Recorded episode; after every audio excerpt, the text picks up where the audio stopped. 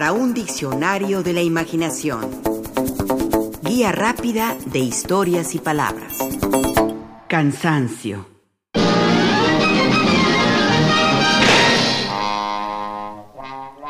Dice Mafalda en pijama, recién despertada y al borde de la cama.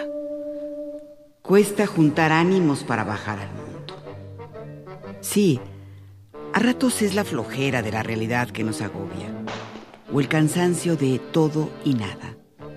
Estar cansado por haber dormido mal, por haberse despertado muy temprano, por haber trabajado mucho, por haber practicado mucho deporte, por arrastrar día a día, cuesta arriba, nuestra pesada piedra de Sísifo.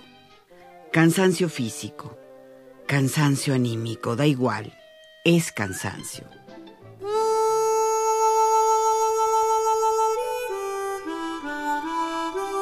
Lo dice el poeta español León Felipe en su poema Qué día tan largo. Voy tan cansado que pienso en una sombra cualquiera. Quiero descanso, descanso, solo descanso, dormir. Y lo mismo me da ya, bajo un ciprés que bajo un álamo.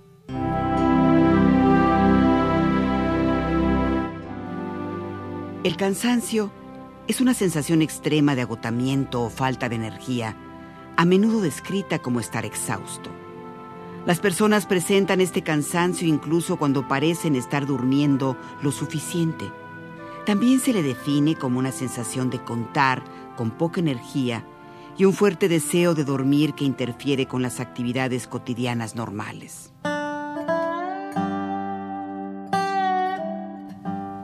Estar cansado puede ser motivado por muchas cosas. Cansarse por agotamiento físico, por desánimo o por hastío. Luis Cernuda, en su poema Estoy cansado, afirma a través de estos versos. Estar cansado tiene plumas. Tiene plumas graciosas como un loro. Plumas que desde luego nunca vuelan, mas balbucean igual que el oro. Estoy cansado de las casas, prontamente en ruinas sin un gesto. Estoy cansado de las cosas, con un latir de seda vueltas luego de espaldas. Estoy cansado de estar vivo, aunque más cansado sería el estar muerto. Estoy cansado del estar cansado, entre plumas ligeras sagazmente. Plumas del oro aquel tan familiar o triste. El oro aquel del siempre estar cansado.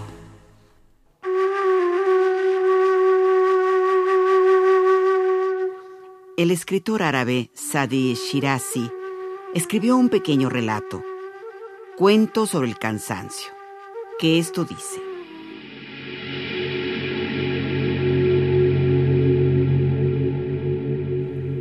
Cierto día, orgulloso de mi juventud, había caminado mucho y por la noche me detuve exhausto al pie de un montículo. Un decrépito anciano que marchaba tras la caravana me dijo, ¿por qué estás cansado? No es hora de dormir. Respondí, si me pongo a caminar, no hallaré mis pies. Me respondió, ¿no has oído lo que dicen los sabios? Caminar y sentarse es mejor que correr y matarse.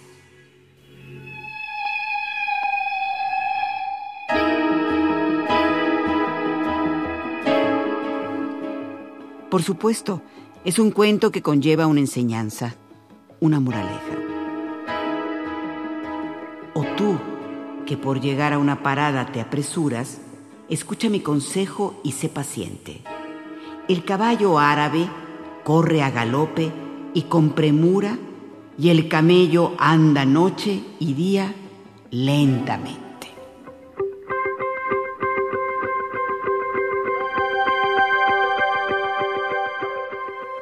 La palabra cansancio tiene su origen en la jerga náutica.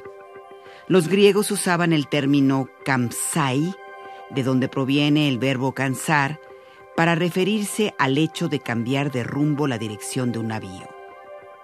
Con el paso del tiempo, el término se destinó a marcar ese cambio de ruta como un momento de descanso.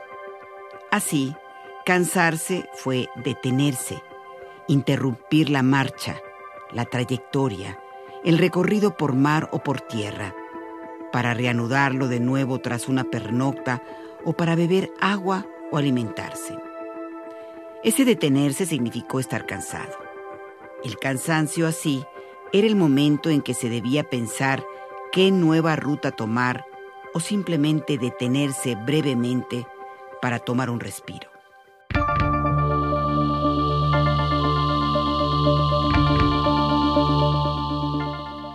Leemos en un diccionario etimológico que en la Edad Media se utilizaba el término camsare de vía, que de ser una expresión para desviarse del camino, pasó a significar estar cansado del viaje.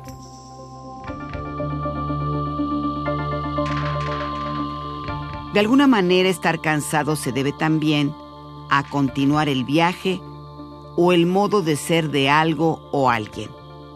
Uno se cansa de ese caminar, de ese trayecto, a no detenerse para cambiar de rumbo o para darse un respiro. Es el sentido en que lo usa Neruda en estos famosos versos. Sucede que me canso de ser hombre.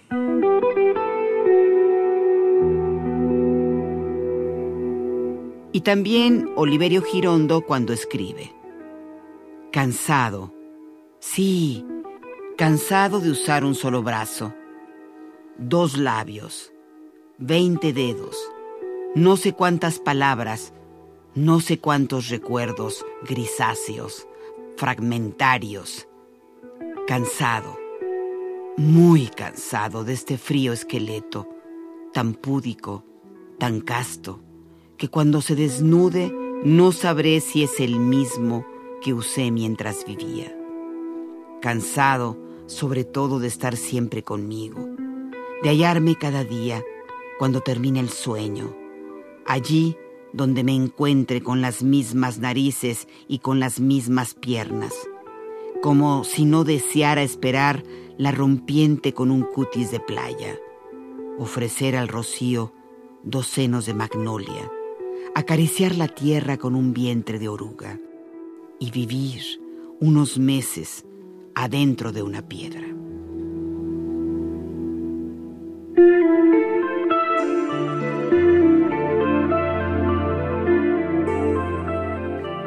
En un corazón tan blanco, el recientemente fallecido Javier Marías aseguraba, nada cansa tanto como la pena Dulce María Loinás relaciona el cansancio con el amor.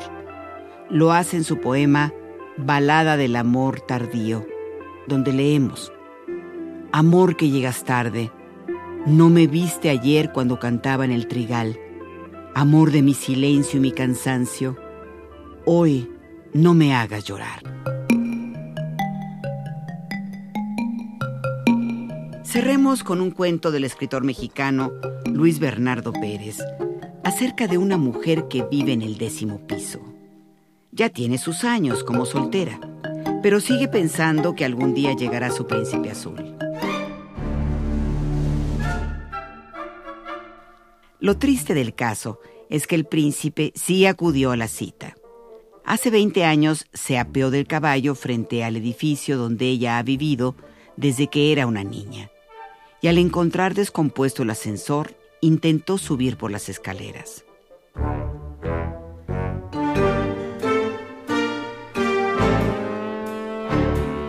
Desgraciadamente la pesada armadura y la fatiga producida por el largo viaje le impidieron llegar. En el séptimo piso se desmayó a causa del cansancio. Allí lo encontró una mujer quien le ayudó a quitarse el yelmo. Lo cuidó, lo alimentó y se casó con él. Esa otra mujer es la del séptimo piso. El príncipe azul con los años se cansó de serlo y se convirtió en un señor calvo y mofletudo que solo habla de fútbol.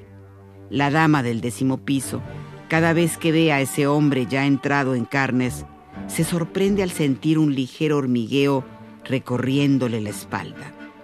Pero no se explica el por qué. ¿Acaso está cansada de esperar? Cansada del amor que no llega.